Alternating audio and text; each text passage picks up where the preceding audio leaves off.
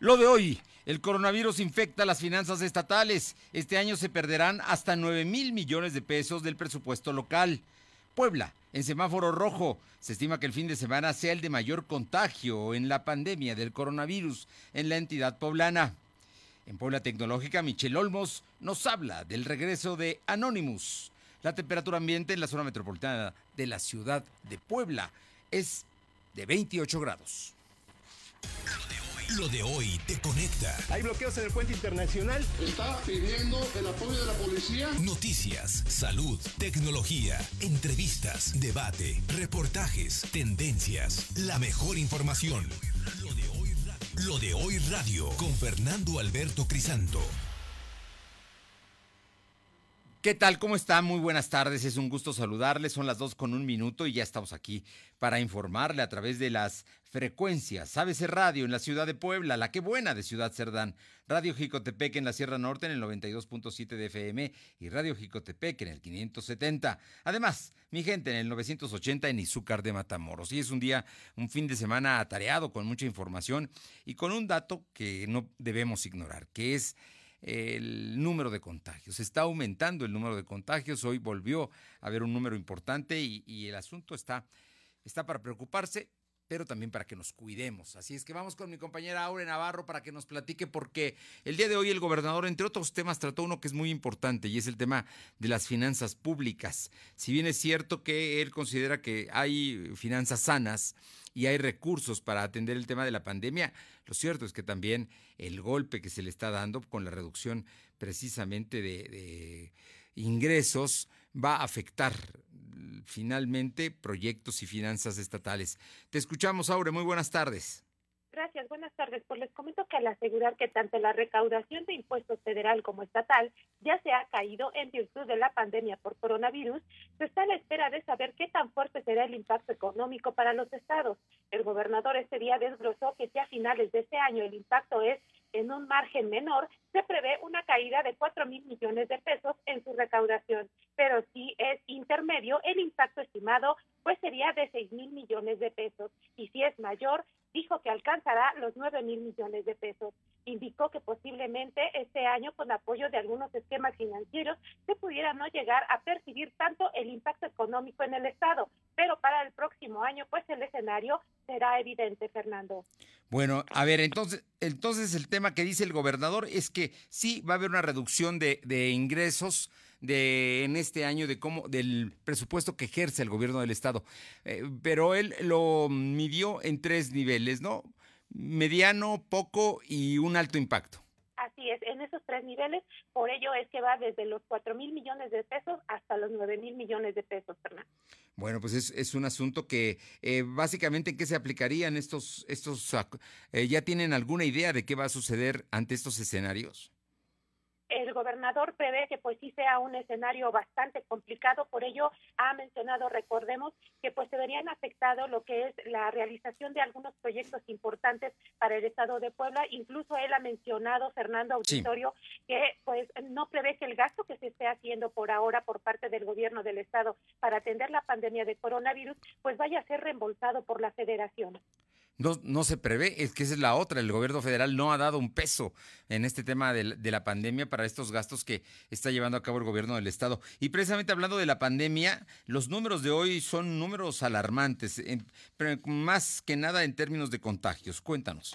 Así es, Puebla está en la cúspide de la pandemia por coronavirus al tener 126 municipios con presencia de contagio, invadiendo así casi el 60% de todo el estado. Y es que tan solo en la capital concentra 114 contagios de los 123 que se tienen identificados tan solo en la zona conurbada. Así lo confirmó este día el subsecretario de Vigilancia y Epidemiología de la Secretaría de Salud Estatal, José Fernando Huerta Romano. Por esta razón, dijo, la entidad se mantiene, como bien lo mencionaba Fernando, en semáforo rojo, al registrar en las últimas 24 horas 149 nuevos contagios y 15 muertes recientes, cerrando esta primera semana de junio con un global de 3.601 contagios de coronavirus y 563 personas que pues a la fecha han muerto por este mal, Fernando.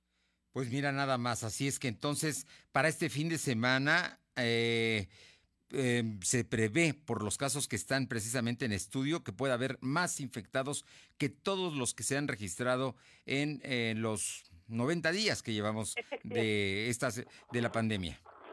Mencionaron que se tienen 397 muestras en proceso, previendo a que este día pues lleguen a dar positivas 200 personas, Fernando. Eso sería o llevaría al estado de Puebla pues a vivir el, el, registro más alto de contagio de coronavirus. Se estarían hablando ya de 200 personas en tan solo 24 horas. Eso lo vamos a saber solamente hasta el próximo lunes. Oye, y por otra parte, el gobernador le está llamando a la autoridad municipal para que también asuma su responsabilidad.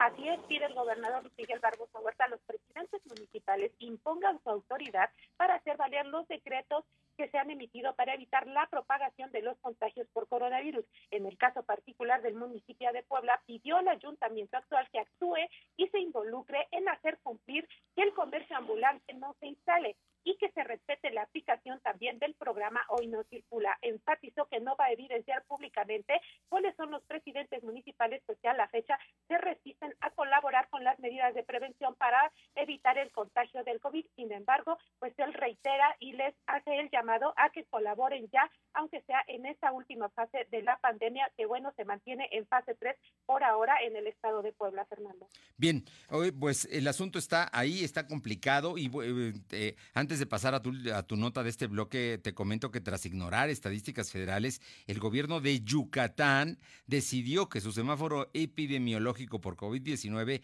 pasará de rojo a naranja con lo cual el próximo 8 de junio podrán aperturarse otras actividades no esenciales. El gobernador Mauricio Vila informó que la decisión se tomó porque esta semana la segunda con un semáforo nacional no coincidieron sus indicadores con los presentados por la federación. O sea que ya son, se van sumando más y más gobernadores. Ya primero había siete.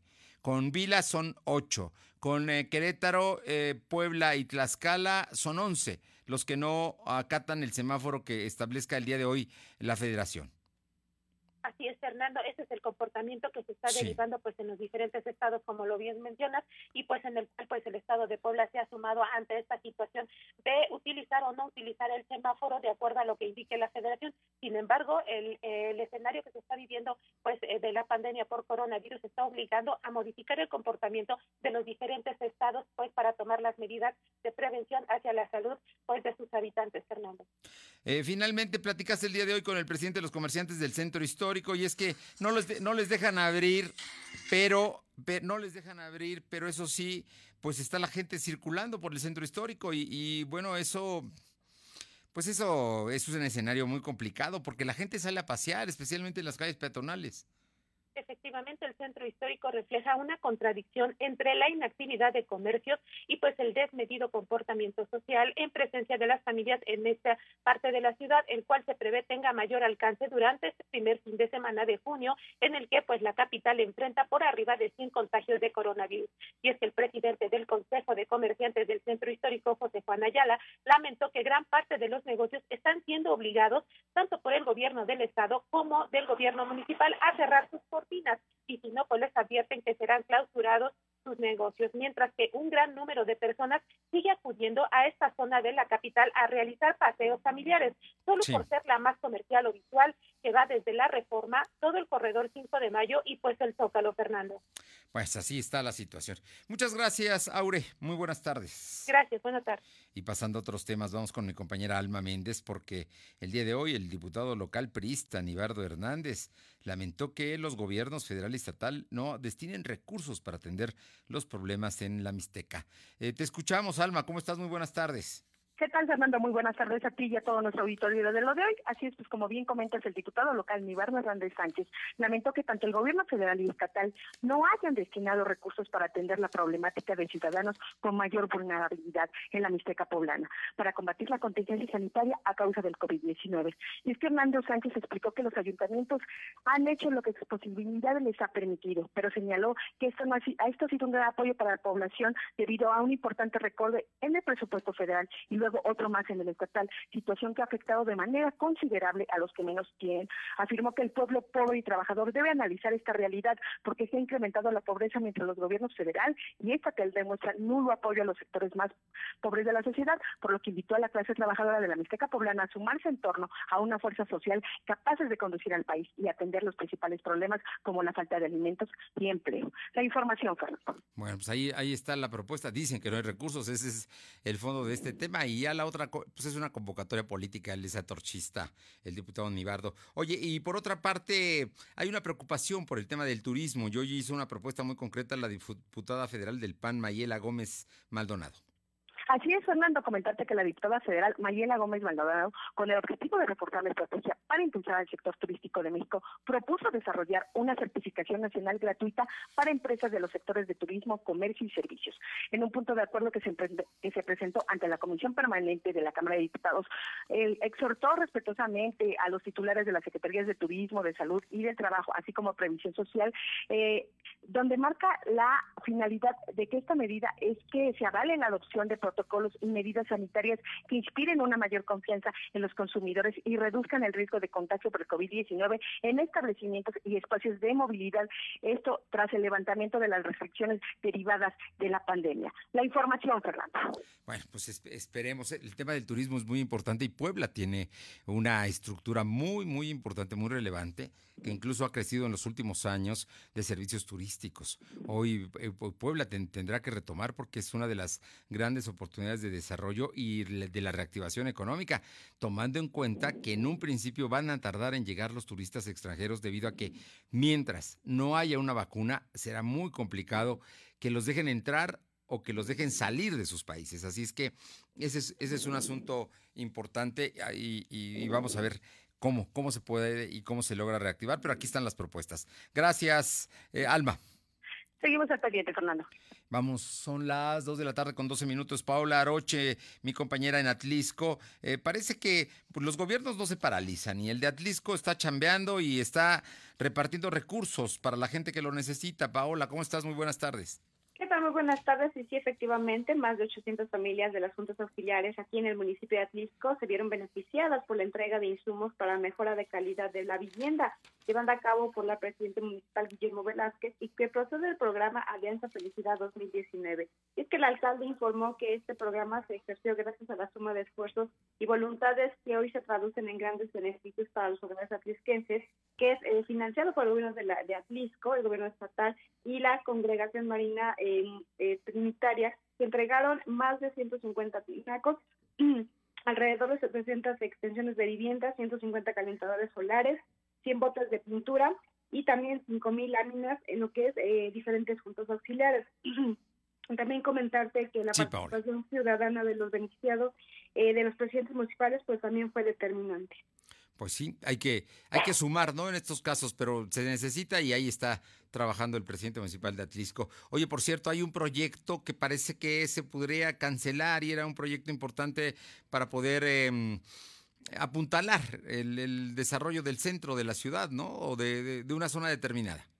Efectivamente, y es que oficialmente el Ayuntamiento de Atlisco nos ha sido notificado por parte de la CEDUARTU sobre la cancelación de al menos 200 millones de pesos que el municipio iba a recibir por 21 proyectos del programa de mejoramiento urbano, así lo informó el director de Obras Públicas, Edgar Perea. Y es que el titular de la Dirección de Obra Pública, dijo que se continúa con la integración de proyectos, dado que la delegación de la SEDATU aún está en revisión de lo que son algunos expedientes. Y es que también mencionó que el funcionario que son, eh, son alrededor de 21 proyectos los que se ejecutarían con 200 millones de pesos, entre ellos la mejora del centro histórico y también una muy importante que sería la construcción de un nuevo edificio para lo que son los bomberos, algo sumamente importante y sobre todo necesario para el municipio de Atlisco. Eh, al mismo tiempo, el funcionario dijo que son dos, eh, no son tres, tres municipios del estado de Puebla los que se verían beneficiados con este programa, que es la capital poblana, San Andrés Cholula y Atlisco. Al momento solamente se ha dado a conocer eh, extraoficialmente que Atlisco habría salido de este de este programa, pero ah, no se les ha notificado de manera oficial. Lo que pasa es que el gobierno federal está cancelando programas, ¿no? No, no es de, con una dedicatoria en especial. Vamos a ver finalmente qué es lo que pasa. Ojalá y no, y si no, pues, que lo programen para el próximo año. Muchísimas gracias, Paula. Buenas tardes. Muy buenas tardes. Y contribuyendo a tu economía, lo de hoy noticias y el chalán de la central, te vamos a regalar en este momento una despensa. Danos tu recomendación en Facebook y envía la captura de pantalla al WhatsApp 22 23 23 75 83 con tu nombre completo y el chalán te va a llevar la despensa hasta tu casa. Cuida tu salud y la de tu familia. Yo me quedo en casa. Así es que llámanos, mándanos el WhatsApp al 22 23 23 75 83 y aquí te anotamos y te llevamos tu tu despensa. También, si las quieres comprar, bueno, hay tres tipos de despensa. Eso ya eh, lo puedes marcar al 22 23 79 0101, 22 23 79 0101. Cuestan 285 pesos. Es una básica para una o dos personas. Una de 385 que es para una familia mediana. Que, que, es como la que vamos a regalar el día de hoy, y una de 885, que es o para más días o para una familia más grande. Son las 2 con 15. Lo de hoy es estar bien informado. No te desconectes. En breve regresamos. Regresamos. La generosidad para prestarte el cargador del celular y el estado físico para perseguirte para que se lo devuelvas. Tu papá lo tiene todo, pero puede tener algo más. Encuentra en la app Coppel y Coppel.com su regalo para el Día del Padre entre la mayor variedad de celulares y ropa deportiva, siempre con el mejor crédito. Mejora tu vida, Coppel. Durante esta pandemia y después de ella, el mundo necesitará la democracia para vivir en paz. Las niñas, niños y adolescentes de hoy serán las y los adultos del futuro. Ofrecerles valores democráticos significa poner el futuro en buenas manos. Consulta en INE.es MX videos y libros gratuitos para desarrollar su cultura cívica y valores democráticos. La democracia y la participación empiezan en casa. Contamos todas, contamos todos. INE. En la CNDH, vigilamos que las medidas para atender la emergencia del COVID-19 se apliquen con estricto respeto a la ley y a los derechos humanos de todas las personas. Brindamos orientación y asesoría las 24 horas del día en línea www.cndh.org.mx, en los teléfonos 5556 81 81 25 y 800 715 2000 o en la aplicación móvil CNDH Atiende. Comisión Nacional de los Derechos Humanos. Recupera tu calidad de vida aplicándote la terapia de regeneración de células madre. Es un enorme potencial para los tratamientos médicos nuevos. Innovador sistema de reparación para el organismo, atendiendo padecimientos como diabetes, artritis, osteoartritis, hígado graso, colitis, hipertensión, insuficiencia renal, entre otras. Un grupo de médicos especialistas en aplicación de células madre brindarán la atención médica hasta tu domicilio, llevando el equipo para realizar examen intersticial. Agenda tu cita y solicita informes al teléfono 2228 45 04. Cell Internacional y Grupo Puntual en la Salud. Atención a pacientes de los estados de Puebla, Tlaxcala, Veracruz y Oaxaca. Yo creo que va a aumentar las cifras de casos de COVID, ya que la gente está saliendo sin ninguna medida de protección. Yo tengo que salir por cosas necesarias para comer o eso y ayer fui al mercado. Sí llevaba mi cubrebocas, sí llevaba mis medidas de protección, pero mucha gente no. ¿Qué sirve que el mercado a todas las personas que pasen les digan que lleven sus cubrebocas, que les dan gel antibacterial, que los saniticen? Eso nos va a afectar porque a final de cuentas nos van a volver a encerrar. Lo de hoy eres tú.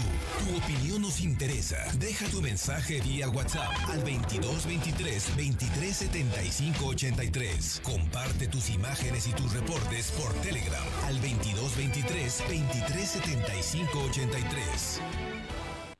Lo de hoy es estar bien informado. Estamos de vuelta con Fernando Alberto Crisanto. La tecnología es lo de hoy. Mantente conectado. Las 2 de la tarde con 18 minutos, 2 con 18 minutos. Y bueno, siempre con siempre es un gusto saludar a Michelle Olmos, consultora en redes sociales, que hoy traes temazo, Michelle. Muy buenas tardes y muchas gracias. ¿Cómo estás? Es un gusto saludarte. Los viernes es el mejor día de la semana, ¿eh? No, y para mí también, hombre. Es un lujo saber que estás bien, saludarte y escucharte sobre todo. Hoy que nos hablas del regreso de Anonymous. ¿Qué tal? Pues mira, es que ha sido intermitente, ¿no? Pero siempre su presencia genera inquietud, genera morbo en mucha gente y genera también temor en algunos gobernantes, ¿no? Claro, recordemos al auditorio, si no están muy familiarizados con Anónimos, ¿no? Anónimos apareció hace 20 años. este colectivo de activistas no es nuevo. Un colectivo que apareció hace 20 años y que siempre ha tenido en la mira a Estados Unidos, o sea, como que siempre ha sido eh, su cliente principal, ¿no? Que siempre está buscando eh, revelar información que está secreta, eh, información que tenga que ver con actos de injusticia. Y hemos visto muchísimos hackeos que ha hecho Anonymous. Anonymous tiene una gran ventaja y es que son completamente invisibles y que han pues sobrevivido durante años sin que haya un responsable, se ocultan bajo la B de vendetta, que es como ellos se, se caracterizan. Y el 30 de mayo lanzaron un video en donde amenazan por primera vez revelar corrupción e información sensible de la corona británica. Bueno, no es un asunto menor. Hay, hay que recordar que además la corona británica siempre tiene una gran injerencia en temas de inteligencia y en temas no solamente de lo que es la Gran Bretaña, sino también en Europa continental y en los Estados Unidos, ¿no? Así es. Además, a mí me parece importante, ver, no me dejarás mentir, el momento en el que aparece otra vez. No, o sea, no les habían estado muy callados y aparecen ahorita en un momento en el que el mundo está pasando por una situación por demás complicada, ¿no? Por decirlo menos. Está convulsionado, ¿no? El mundo. Exacto, y, aparecen eh, amenazando a la corona británica y, por supuesto, a Donald Trump y en específico a la policía de Minneapolis diciendo que eh, van a dar a conocer diversas amenazas que de más bien brutalidad policíaca que se ha llevado a cabo en Estados Unidos contra personas inocentes o detenidos presuntamente inocentes. Entonces, el primer acto que ellos revelan es eh, tirar el sitio de la policía de Minneapolis. Cuando decimos tirar el sitio es que lo hackean y toman el control de la información de la policía de Minneapolis, lo cual es muy grave. O sea, si lo vemos como por, por tema tanto de ciberseguridad eh, como de actos de ilegalidad, pues tener la información de, de, un departamento de policía no es menor, ¿no? Y es, y es con lo que ellos inician este regreso. Oye, de todas maneras, los gobiernos han eh, eh, emprendido una cacería en contra de la gente que está en Anonymous, ¿no? Ya en su momento ya ha habido detenidos y, y, bueno, van a seguir, van a continuar. Verdaderamente es, es un tema delicado porque em, afecta a la seguridad eh, nacional de muchos países. Así es. Recordemos que uno de los activistas más importantes que ya hemos platicado aquí en lo de hoy, pues es Snowden, ¿no? Que él sí, está detenido, pero está detenido por, por otros delitos, ni siquiera por ciberdelitos. Anonymous no ha tenido nunca una cara, eso es, eso es lo importante, que ellos eh, sobreviven siendo un colectivo sin fin de lucro y eh, lo que ponen en este video que en el 30 de mayo es que la muerte de George Floyd es solo la punta del iceberg que ellos comentan y que los oficiales que matan a personas y cometen crímenes deben rendir cuentas y que la policía no está aquí para salvarnos, sino que está para oprimirnos y llevar a cabo la voluntad de la clase dirigente criminal. Estamos hablando de Estados Unidos y señalaron que el mundo, ahora sí el mundo, empieza a despertar y que el grupo, o sea, refiriéndose a ellos mismos, anónimos, se enfada cada vez más cuando ve que se derrama sangre innecesariamente, sin consecuencias, y Anonymous afirmó sobre la policía que no confía en que la organización corrupta pueda hacer justicia, así que los hackers van a exponer los muchos crímenes de Estados Unidos y del mundo. Estás hablando de un fenómeno social que es muy importante como es el racismo. Mientras uno supondría que ya después de que incluso ya hubo un presidente de los Estados Unidos negro como Barack Obama, el tema ya estaba saldado. No, el tema está ahí y está vigente y está saliendo a las calles todos los días desde la muerte precisamente de esta persona que fue asfixiada por eh, un policía que durante ocho minutos le puso su rodilla al cuello, ¿no? Y, había otros policías que ya están detenidos también, cómplices, porque observaron la brutalidad con la que lo trataban. Y, Así es. O sea que el, tema es de fondo y ha movilizado a la gente, han salido a las calles las diferentes organizaciones policíacas, donde los diferentes departamentos en Estados Unidos están en alerta, porque eh, al robar la información, finalmente eh, están vulnerando la seguridad de un país. Pero recordemos que Anonymous es internacional, entonces diferentes colectivos de diferentes países se han unido a esta protesta y eh, han empezado a revelar información sobre eh, la supuesta participación de Donald Trump en el circuito de tráfico sexual infantil de Jeffrey Epstein, entre otros. Y bueno, hay, hay demasiada información que tal vez se está viendo dispersa por la situación que estamos viviendo de la pandemia.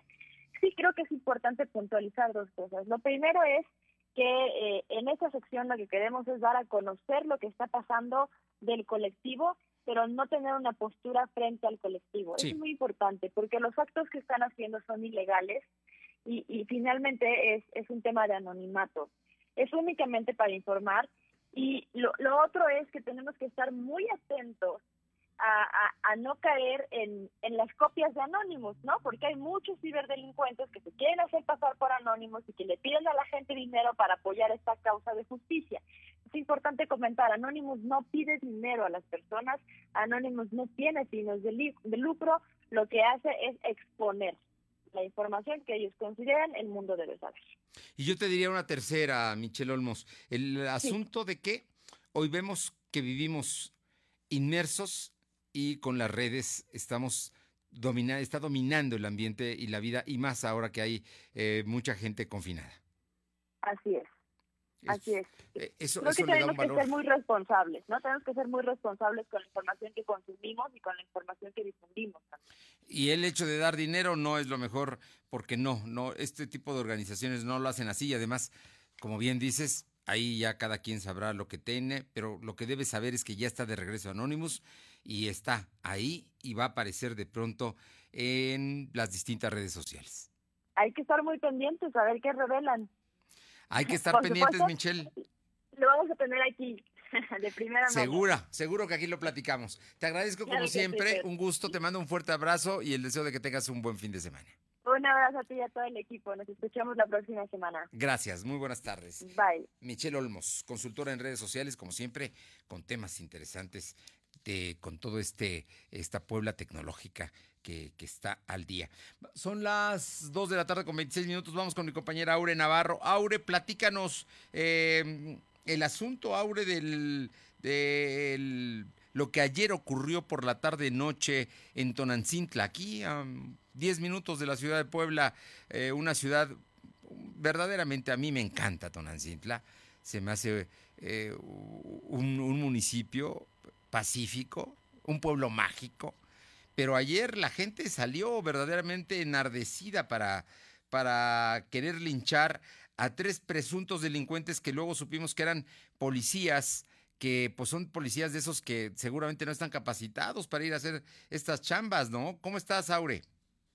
Gracias, buenas tardes. Pues efectivamente, Fernando, te comento que en este tema la Fiscalía General del Estado fincará responsabilidades de acuerdo a la investigación que se abrió por la quema de una patrulla y una camioneta, así como el intento de linchamiento contra tres elementos del área de inteligencia de la Policía del Estado, que fueron, como bien lo decías, confundidos como ladrones en la iglesia de la Junta Auxiliar de Santa María Tonancintla, perteneciente, recordemos, al municipio de San Andrés Cholula. El gobernador este día admitió que se tiene plenamente identificada a la mujer que incitó a la población a iniciar los disturbios para lograr evitar la detención del verdadero ladrón, del cual es sabido tiene parentesco de tía con el delincuente. Sobre el tema, en las últimas horas se comentó Fernando que la edil de San Andrés Cholula, Karina Pérez Copocal, confirmó que esta agresión fue producto de una confusión, donde los elementos pues estaban realizando un operativo legal y admitió que el rumor y la desinformación pues son factores que están llevando a las personas de esa comunidad, así como de otros municipios del estado, pues a tener ese comportamiento de hartazgo ante las situaciones de inseguridad en la comunidad, Fernando. Bueno, a ver, iban a un operativo especial, sí. ¿Eran policías de investigaciones de la estatal? Sí, así se ha dicho, ¿no? Pero iban en un vehículo privado, sin ninguna identificación, con armas. Exactamente. Este, y, bueno, pues digo, a lo mejor, como bien dice el gobernador, una persona incitó porque estaba protegiendo a quien ellos iban a detener, que era un ladrón de autos. El, el único tema es que no pueden ser que llevaran otro tipo de protección, que hubiera un segundo vehículo, que hubiera un operativo como tal en el cual se resguardara, porque este escenario siempre se va a dar. Si tú vas a una población y quieres detener a alguien, nunca va a faltar un vecino, un pariente, alguien que diga que no y que proteste y que incite a la turba, a la violencia, porque al final de cuentas sí quemaron el vehículo, Aure.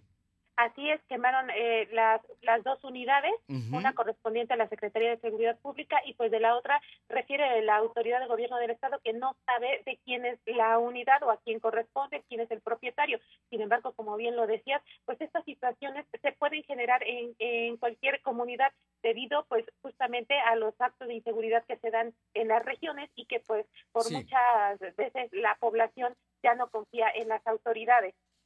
Bien, eh, Aure, finalmente y cambiando de tema, hoy es Día del Medio Ambiente y hoy eh, precisamente habló Luis Miguel Barbosa del asunto del río Atoyac, un viejo tema, un rescate que nunca se ha dado, igual que el de Valsequillo, que muchos gobiernos han invertido recursos, pero que no se ha conseguido, no se ha conseguido eh, limpiar ni el río, que cada día es verdaderamente un drenaje, ni tampoco Valsequillo, que es un lago que surte de líquido al distrito de riego número 30 de Tecabachalco, que es donde se producen eh, los alimentos y hortalizas de, de una buena parte del país. Platícanos. Así es, pues esta vez él dijo que reciba o no la colaboración de la federación y del estado vecino de Tlaxcala, pues simplemente eh, el gobernador Luis Miguel Barbosa Huerta advirtió que procederá con la clausura de fuentes contaminantes al río Atoyac reconoció que ni el estado de Tlaxcala ni el de Puebla pues tienen la capacidad financiera para desarrollar de forma permanente acciones para sanear la cuenca. Indicó que no han recibido tampoco el apoyo esperado de la federación para iniciar con la cancelación de todas las fuentes contaminantes al río. Pese a eso dijo que pues él ya cuenta con una lista de empresas que contaminan el río en su paso por el territorio poblano y que van desde granjas locales hasta grandes firmas que tendrán que ser clausuradas por su gobierno, Fernando. Bueno, pues ahí está. Entonces el gobernador dice que él sí va a clausurar todas las empresas que tiran su, sus porquerías al río Toyac. Así es, Fernando confirmó que va a iniciar la clausura de estas empresas. Lamentablemente no dio una fecha para que esto se empiece a realizar. Recordemos que pues pasados gobiernos también han intentado o han hecho los anuncios de incluso pues llegar a clausurar hasta ocho mil empresas que se tenían ya identificadas. Sin embargo, pues a la fecha ninguno de los últimos gobiernos lo ha realizado o se ha visto materializado. Hay que decir que vienen muchas veces ya viene contaminada el agua desde su origen, que es allá en Tlaxcala. Pero bueno, ya eso lo hablaremos en, otra, en otro momento. Por último y breve, coméntame, ¿ya no, ¿ya no van a abrir el Sambors de San Francisco? Bueno, Aure. ¿Sí? No, te preguntaba si, si parece que van a cerrar el Sambors de San Francisco, ¿no? Como parte de las consecuencias de la pandemia. Efectivamente, la tienda Sambors, ubicada en la Plaza San Francisco, retiró todos sus artículos para evitar saqueos, dejando el inmueble pues prácticamente abandonado, Fernando. Por el momento no se sabe si la tienda ancla de esta plaza se va a retirar de este lugar o el retiro de la mercancía pues solamente es de forma temporal. Sin embargo, los espacios que ocupa ahora pues ya se encuentran vacíos. Y es que también, Fernando, comentarte esa parte importante, que en distintos puntos de la capital pues se han, eh, se han comenzado a aparecer lonas o avisos en locales donde pues ya se anuncia la renta y traspaso de negocios. Esto debido a la alta desocupación que se registra por la imposibilidad de pagar desde una renta hasta los salarios de los trabajadores, Fernando. Gracias, Aure. Gracias, buenas tardes. Son las 2 de la tarde con 32 minutos, 2.32. Lo de hoy es estar bien informado. No te desconectes. En breve regresamos. Regresamos. Ahora, los apoyos sociales a adultos mayores, a las personas con discapacidad permanente y las becas a los estudiantes son derechos garantizados en la Constitución. También la atención médica integral y gratuita. No son concesiones ni prebendas. Con la reforma aprobada por el Senado, las y los mexicanos más vulnerables estarán más protegidos y tendrán un mayor acceso a la educación, la salud y el bienestar. Senado de la República, cercanía y resultados lados. Tu futuro, ser líder. Estudia una ingeniería en el Instituto Tecnológico Superior de Libres. Sistema escolarizado y mixto. En las carreras de Industrias Alimentarias. Innovación Agrícola Sustentable. Sistemas Computacionales. Electromecánica. Gestión Empresarial. Sistemas Automotrices. Industrial. Tramita tu ficha en www.itslibres.edu.mx. WhatsApp 276 117 5194. Facebook arroba ITS Libres. ¡Te esperamos! Arranca el calor con fuertes temperaturas y humedad para agotar a Carla. Pero Carla no se deja vencer y pone su aire acondicionado con tecnología inverter para ahorrar energía. Se le ve fresca y ganó. Entra a coppel.com o a tu a Coppel y gánale al verano estrenando lo mejor en aires acondicionados, coolers y ventiladores. Con tu crédito Coppel es tan fácil que ya lo tienes. Mejora tu vida. Coppel. Somos un México solidario que protege a todas y todos. Frente al coronavirus, apoyemos a las personas con discapacidad con sus medidas de higiene y extrememos las nuestras. Ayudemos con sus compras y trámites y estemos atentos a sus necesidades si llegan a enfermar. Si tú vives con alguna discapacidad, desinfecta tus dispositivos de asistencia y define quién te asistirá si enferma tu cuidador principal. Y por favor, quédate en casa. Tiempos cedidos por el Poder Judicial de la Federación. Gobierno de México. Recupera tu calidad de vida aplicándote la terapia de regeneración de células madre. Es un enorme potencial para los tratamientos médicos nuevos. Innovador sistema de reparación para el organismo, atendiendo padecimientos como diabetes, artritis, osteoartritis, hígado graso, colitis, hipertensión, insuficiencia renal, entre otras. Un grupo de médicos especialistas en aplicación de células madre brindarán la atención médica hasta tu domicilio, llevando el equipo para realizar examen intersticial. Agenda tu cita y solicita informes al teléfono 2228 45 85 04. Cell Internacional y Grupo Puntual en la Salud. Atención a pacientes de los estados de Puebla, Tlaxcala, Veracruz y Oaxaca. Lo de hoy es estar bien informado. Estamos de vuelta con Fernando Alberto Crisanto. Los personajes de hoy, las ideas y los hechos se comparten en la entrevista. Son las 2 de la tarde con 35 minutos y le agradezco mucho al doctor Miguel Calderón Chelius, coordinador de Ciencias Políticas y Administración Pública de la Ibero Puebla y director del Observatorio de Salarios de la Ibero, platicar esta tarde porque hay, tú crees un observador acucioso de la realidad eh, política y social de México. El tema de la pandemia nos genera muchas lecturas, pero en una de ellas pues son la crisis sanitaria que seguimos viviendo, la crisis económica que ya empezamos a padecer.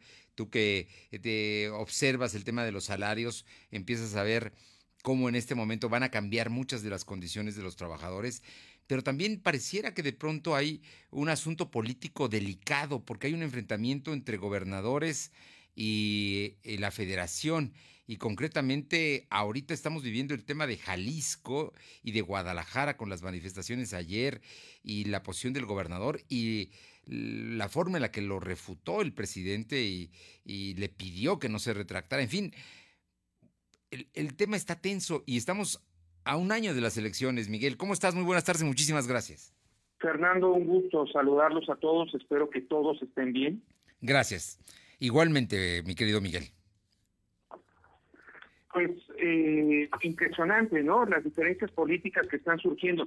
Yo agregaría lo que a la instrucción que tú dabas, no solo a nivel eh, de, de, presidente, los gobernadores eh, de oposición, sino también incluso con los gobernadores de su propia... Sí, de Morena, ¿no? Morena. Yo creo que hay, evidentemente, hay muchos factores que están jugando ahí.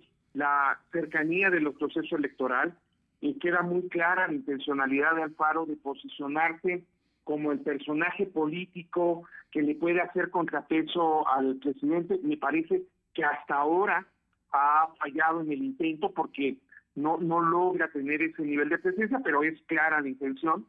Eh, pero también hay diferencias porque me parece que los costos de, de, de la pandemia y los costos de la crisis junto con los costos de las decisiones, buenas y malas que se tomen, eh, pues nadie quiere hacerse cargo de ellos, digamos, ¿no? Sí. Y prefieren podérselos trasladar a, al de enfrente. Entonces yo creo que parte de la atención tiene que ver con esto, porque estamos en un escenario donde básicamente la decisión que tomes, las acciones que tomes, van a ser hasta cierto punto fallidas porque pues no se pueden considerar de otra forma cuando están involucradas pérdidas de vidas humanas que inevitablemente va a haber se tomen las decisiones correctas o no se tomen. Entonces, en ese escenario, pues obviamente se polariza mucho porque, eh, pues uno, hay nerviosismo, también hay costos políticos y, eh, y también hay un intento de posicionarse de cara a las elecciones del año que entra. Eh, yo creo que Alfaro se excedió en el asunto de ah, culpabilizar de esa manera eh, al presidente y, a su partido. Me parece que ya es un exceso en términos de la polarización con respecto a un asunto muy concreto que evidentemente el gobernador puede tener razón de que puede haber grupos que incitan a la violencia. Esto lo hemos visto repetidamente en todas las manifestaciones que ha habido en México en los últimos años, eh, que hay grupos que incitan a la violencia y no queda todavía claro de dónde vienen, pero me parece que tratar de pasar la factura de esa manera al gobierno federal eh, fue un error eh, y me parece que sí se pone en un nivel de confrontación mayor. Por cierto, esta idea de que hay grupos acá y de que hay fuerzas y eso, se repite no en México, en todo el mundo. Lo vimos en Chile el año pasado cuando las manifestaciones que de inmediato hablaron de que si los venezolanos, que si los comunistas, etcétera. Lo, lo estamos viendo ahora en Estados Unidos con todas las protestas que están habiendo. Es un típico recurso de los gobiernos el tratar de buscar un responsable, ¿no? Eh, una mano negra que es la que realmente está manipulando a, la gente. Y yo creo que sí, que efectivamente hay intereses, hay grupos, pero la gente también sale indignada porque hay una combinación de hartazgo con eh, la cuarentena, todos lo estamos viviendo así, y al mismo tiempo ve también enojo por el tipo de respuestas y la situación que se da en, eh, eh, de, violencia y que además pasó en Francia, pasó en Estados Unidos y con la inmediatez de la información, pues está el caldo de cultivo para que si detienen a un joven, por la razón que sea, y de repente aparece muerto, pues este la gente se, se indigne y reclame a, estas acciones autoritarias de la policía. Y luego, si además la razón parece ser absurda, no, no estamos hablando de un criminal consumado, un sicario, un narcotraficante, estamos hablando de un cuate que se dedicaba a, hacer albañilería y que pues parece ser que el asunto fue una discusión por si traía el tapabocas o no, y perder la vida de esa manera, por eso, pues sí es indignante. Y la respuesta de los gobiernos indigna doblemente, como le pasó al gobierno federal hace unos meses con el tipo de respuestas que dio a, los, a las manifestaciones feministas. Oye, en todo esto me, queda claro y, tienes como siempre una muy buena lectura, que estamos en medio de un contexto político que es previo a, una elección intermedia que va a ser muy peleada, porque ahí se va a definir la mayoría y el proyecto transeccional del presidente López Obrador. O sea que él requiere una mayoría y también hay una oposición, que ya incluso hoy hay una encuesta distrito por distrito donde se ve que lo que se requiere la oposición toda es que vayan unidos PRI, PAN, PRD, por lo menos. Para, para, poder tener capacidad de competencia en algunos, en algunos distritos. Pero hay otro asunto que es de fondo, que es las relaciones del gobierno central con, la federación, con los estados, sin importar el partido. Porque aquí lo estamos viendo en Puebla. El gobernador de Puebla ha dicho reiteradamente que no ha recibido recursos y que tampoco reconoce el semáforo de la megalópolis.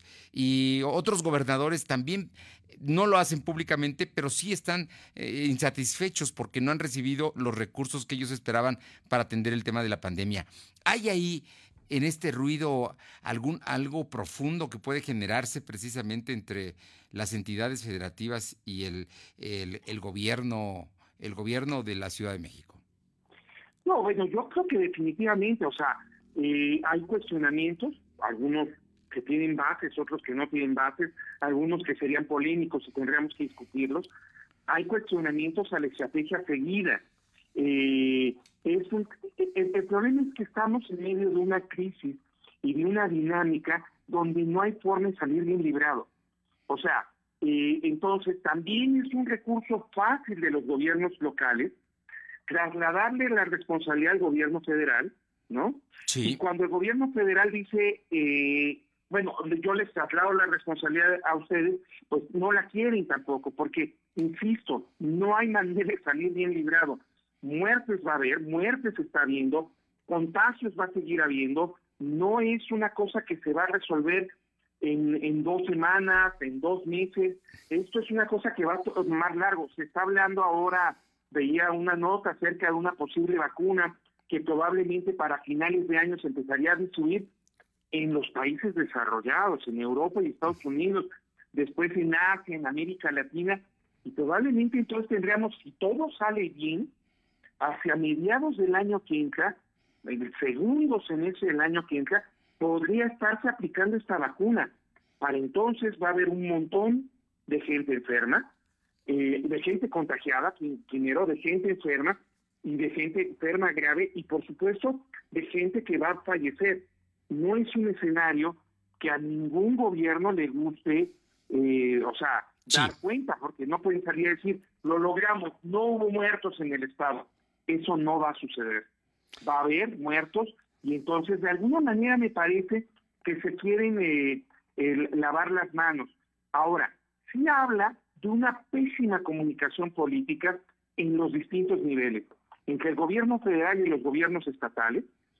Los de oposición podemos argumentar que tienen interés, que están apostando a otras cosas y que por tanto por eso ponen obstáculos.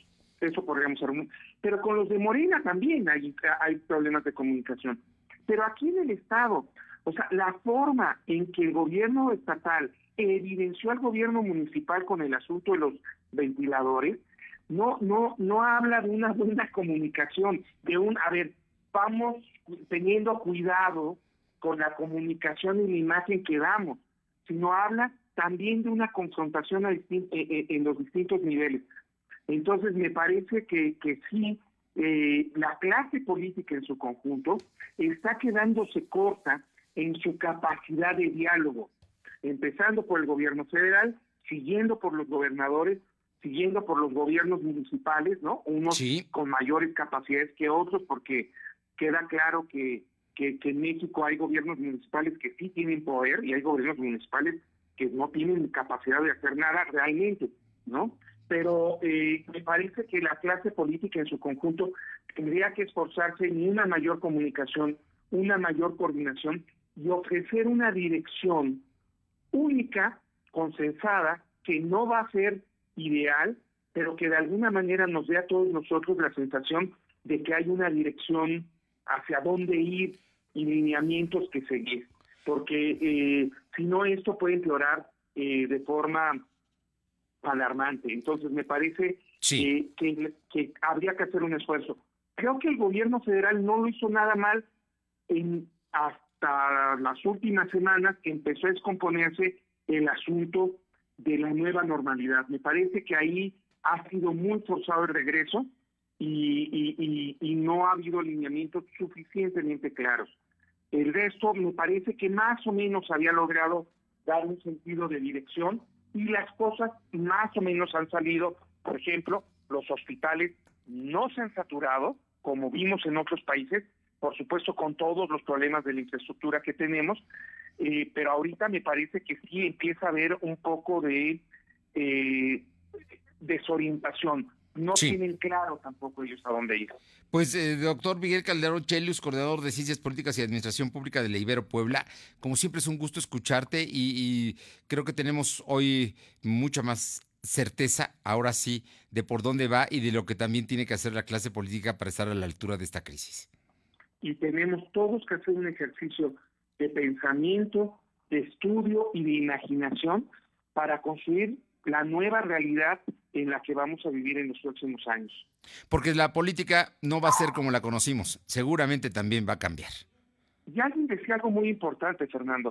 El, asunto de la pandemia es muy importante como para dejarlo solo a los médicos. Y el asunto de la pandemia es muy importante como para dejarlo solo a los políticos. Hay que entrarle todos desde los distintos espacios que tenemos, pero en un, en un ánimo de colaboración realmente. Pues ahí está, excelente propuesta. Muchísimas gracias, doctor, y como siempre un gusto saludarte. Buen fin de semana. Un abrazo, Fernando, y saludos a todos. Un abrazo, el doctor Miguel Calderón Chelius, de la Ibero Puebla. Son las 2.48. Lo de hoy es estar bien informado. No te desconectes. En breve regresamos. Regresamos. Lluvia, calor o el clima que sea. Con Top no pasa nada. Te la ponemos fácil. Impermeabilizante Top con 20% de descuento y meses sin intereses. Y conoce el nuevo Top fibratado secado rápido. Pídelo a domicilio en Comex. Vigencia el 12 de julio de 2020. Consulta bases en comex.com.mx. Para prevenir el coronavirus, quédate en casa. Y si tienes que salir, sigue estas recomendaciones. No salgas acompañado. Usa cubrebocas y evita tocarlo. No toques tu cara y mantén sana distancia. Compra en comercios cercanos. Al regresar a casa, limpia tus zapatos y cambia tu ropa. Lava tus manos con agua y jabón y limpia tus compras. Esta cuarentena, cuídate, cuida a los demás. Cámara de Diputados, Legislatura de la Paridad de Género. Lo de hoy radio, con Fernando Alberto Crisanto. La información y tendencias que debes conocer. De lunes a viernes, de 2 a 3 de la tarde, por esta frecuencia. O por internet, www.lodehoy.com.mx. Estudia en el Tecnológico Nacional de México, Campus Ciudad Cerdán. Estudia una de nuestras ingenierías, industrial, mecánicas, informática, gestión empresarial, industrias alimentarias e innovación agrícola sustentable. Ven por tu ficha para presentar nuestro examen de admisión. Vive tu mejor experiencia educativa. Estudia en el Tecnológico Nacional de México, Campus Ciudad Cerdán. Examen de admisión, 5 de agosto. Recupera tu calidad de vida aplicándote la terapia de regeneración de células madre. Es un enorme potencial para los tratamientos médicos nuevos. Innovador sistema de reparación para el organismo, atendiendo padecimientos como diabetes, artritis, osteoartritis, hígado graso, colitis, hipertensión, insuficiencia renal, entre otras. Un grupo de médicos especialistas en aplicación de células madre brindarán la atención médica hasta tu domicilio, llevando el equipo para realizar examen intersticial. Agenda tu cita y solicita informes al teléfono 2228 45 85 04. Cell Internacional y Grupo Puntual en la Salud. Atención a pacientes de los estados de Puebla, Tlaxcala, Veracruz y Oaxaca. Lo de hoy es estar bien informado. Estamos de vuelta con Fernando Alberto Crisanto. Bien, eh, vamos a la farpa, la fase final del programa. Eh, tenemos un comentario de Facebook. José Carlos Cortés González nos manda saludos desde Ciudad Cerdán. Y vamos ahora a la Mixteca Poblana con Uriel Mendoza. Uriel, ¿cómo estás? Muy buenas tardes. ¿Qué tal, Fernando? Muy buenas tardes. Te saludo con el gusto de siempre para compartirte la información que se ha generado en las últimas horas. Nos vamos a ubicar al municipio de Chitla, donde por el COVID-19 no habrá la fiesta de la cambia en su edición 2020. Esto pues conscientes de la situación actual que atraviesa el país a consecuencia de la pandemia ocasionada por el coronavirus. El gobierno de Chietla, que encabeza el alcalde ingeniero Lafonse Cortés, informó a través de un comunicado oficial ya en las últimas horas la cancelación de esta fiesta tan importante culturalmente para los chietecos en su edición 2020. Hay que recordar que esta fiesta eh, pues albergaba a más de 10.000 personas entre visitantes y artesanos provenientes de municipios del estado de Puebla, por lo cual pues indicó que para evitar las aglomeraciones masivas, evitar eh, los contagios dentro y fuera del municipio, se iba a cancelar esto ya de manera oficial. Ya, es la cambia, se llama la fiesta, ¿no? La famosa cambia. Muy bien, hay más información, Oriel. Así es, en el mismo municipio estuvimos muy al pendiente de la información que ha emitido la Fiscalía General del Estado de Puebla y en ese mismo municipio detuvo a un presunto homicida. El 14 de mayo del 2020, agentes de la Fiscalía General del Estado de Puebla dieron el cumplimiento con la orden de aprehensión en contra de Juan N. o Juan Carlos N., alias El Mugres, de 25 años de edad, por el delito de homicidio calificado. Hay que recordar que bueno, el hecho se registró el 31 de agosto del 2019 en un bar de la Junta Auxiliar de la Villa de Tencingo, que esta a su vez pertenece al municipio de Chietla, donde presuntamente el imputado disparó al hoyo oxiso en repetidas ocasiones hasta privarle de la vida. Ya fue durante la audiencia ante el juez de control, donde la Fiscalía de Puebla logró obtener autodevinculación a proceso contra el imputado, a quien además se le impuso la medida cautelar de prisión preventiva oficiosa por todo el tiempo que dure el procedimiento. Muchísimas gracias, Uriel. Muy buenas tardes. Hasta luego, Fernando. Buenas tardes. Y por otra parte, le comento, Luz María Sayas nos informa que la noche de ayer jueves se levantó el paro de la Policía Estatal Preventiva que se mantenía eh, por parte de, personal de la Secretaría de Seguridad Pública del Estado después de más de 65 horas de paro y mesas de diálogo fallidas. Eh, la tarde de ayer se retomó nuevamente, eh, concluyendo a las 21 con 40 horas. Ardelio Vargas Fosado, asesor del gobernador en materia de seguridad y el subinspector Galindo, eh, pues dieron a conocer el 20% de incremento salarial que se verá reflejado como percepción extraordinaria denominada IJ, un seguro de vida que asciende a la cantidad de 497 mil pesos, apoyo inmediato por fallecimiento de 50 mil pesos y se continúa trabajando 24 por 24. En este tiempo de contingencias se tomarán medidas de seguridad. La subsecretaria de Desarrollo Institucional y Administración Policial se compromete a revisar el área de servicio social de la Policía Estatal y no hay cambio de, de mandos. Siguen los chapanecos. En la Secretaría se integra el jefe de Estado Mayor en el acompañamiento del trabajo operativo y administrativo de la dependencia. Son los acuerdos, nos dice mi compañera Luz María Sayas. Vamos hasta Jicotepec con Adán González. Adán, te escuchamos. ¿Qué tal, Fernando? ¿Cómo estás? Buenas tardes. Pues, déjame comentarte que se registró un aparatoso accidente en el tramo carretero de pues, los límites de Hidalgo con Huachinango, que pertenece a Puebla por lógica, la altura del kilómetro 99, el lugar conocido como Los Siameles, donde un vehículo eh, Chevy donde viajaban dos enfermeras que se dirigían a su trabajo en el, municipio de Chiclán, pues impactaron a uno con un autobús de la línea ODT que se dirigía de Tulancingo a la ciudad de Poza Rica. El vehículo quedó completamente destruido, donde fueron rescatadas las dos enfermeras de este vehículo de los hierros retorcidos por paramédicos de Cruz Roja y fueron trasladadas al Hospital General de Gauchinango. El accidente, de acuerdo a la información de la Guardia Nacional de Visión Caminos de la estación Gauchinango, informó que el vehículo Chevy trató de rebasar en línea continua y en curva cuando contactó con este autobús. Pues ahí está, ahí están los detalles de este grave accidente, dos enfermeras. Gracias. A tus órdenes, para muy buenas tardes. Oye, sigue lloviendo en la sierra. Eh, por las tardes, por las tardes se han registrado deslaves. Eh, hoy por la mañana se registró un deslave en el camino que conduce de la comunidad de San Pedro Isla a la comunidad de Comatla, esto en el municipio de Ciguatepla. Acudieron también Protección Civil y personal de apoyo que retiró las rocas y un árbol también que había caído sobre la cinta asfáltica. Muchísimas gracias, muy buenas tardes. muy buenas tardes. Buen fin de semana y Aurelio Navarro nos informa que la lista de reos contagiados de coronavirus eh, aumentó al sumar dos casos nuevos, dando un total de 85. El secretario de Gobernación, David Méndez, informó que estos casos se dieron en el penal de Ciudad Cerdán, mismos que han sido ya canalizados aquí a Puebla, al penal de los adolescentes, donde están siendo atendidos. Deportes. Lo de hoy es pasión y la pasión está en juego. Paco Herrera, tenemos información. Buenas tardes, Fernando. Pues llega a su fin la temporada regular de la Liga Virtual del Fútbol Mexicano. Hace unos minutos arrancó la jornada 17 y la suerte le sigue sonriendo al pueblo de la Franja, ya que Tigres, uno de sus rivales directos en la lucha por calificar a la liguilla, acaba de perder ante líder León y el Necaxa cae en este momento ante el Atlas. Todavía no termina el partido y Necaxa está empatado con 22 puntos con el Puebla. Esto dejaría a la Franja con el Monterrey como su único perseguidor por el último puesto a la fiesta grande de la E-Liga MX. Los Rayados juegan dentro de dos horas contra Pachuca y Puebla se mide el domingo a las 8 de la noche contra la Chivas, que ya está calificada. Vamos a ver qué tal, cómo nos va ahí. Oye, y también eh, la, Bundesliga, que se juega mañana.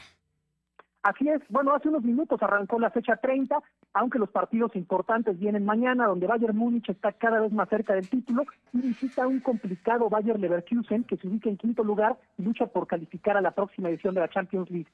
También mañana el sublíder Borussia recibe al Hertha Berlín y el tercer lugar Leipzig recibe al sotanero Paderborn. Pues van a estar interesantes los partidos. El de Bayern es a las ocho y media de la mañana y se va a transmitir por televisión. Oye, en unos segundos, dinos, el Barcelona anuncia una lesión muscular de Messi. Así es, fue la primera semana ya de entrenamientos con, con equipo completo. Recordemos que el campeonato español se reanuda el próximo jueves 11 de junio y Barcelona tiene su primer duelo el sábado 13 de junio contra Mallorca que, bueno, en el comunicado dijeron que el capitán del cuadro blaugrana tiene una pequeña contractura en el cuádriceps de la pierna derecha, no puede entrenar todavía con el equipo y su, su presencia está en duda para, para el regreso a la competencia. Ah, pues Messi es Messi, siempre será la gran figura del fútbol, por lo menos actual. Muchísimas gracias, buen fin de semana, Francisco. Igualmente, Fernando, buen fin de semana. Y Pablo Juárez de la colonia La Independencia se lleva la despensa de esta tarde. Es fin de semana, nos vamos. Gracias a Rocío Jiménez, saludo en Facebook y por supuesto, gracias a usted por acompañarnos a lo largo de esta semana. Volveremos el próximo lunes a partir de las 2 de la tarde. Y por supuesto, estamos en www.lodoy.com.mx para tener toda la información. Nosotros seguimos trabajando para llevarle viernes en la tarde, todo el sábado, todo el domingo, el lunes por la mañana, todo, todo lo que esté ocurriendo. Y por supuesto, nos encontramos aquí en la versión radio de lo de hoy. Por lo pronto, quédate en casa. Estamos en esas horas difíciles de que está aumentando los contagios. Lo mejor es quedarse en casa.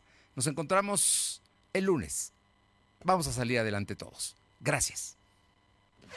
Fernando Alberto Crisanto te presentó Lo de Hoy Radio. Lo de Hoy Radio.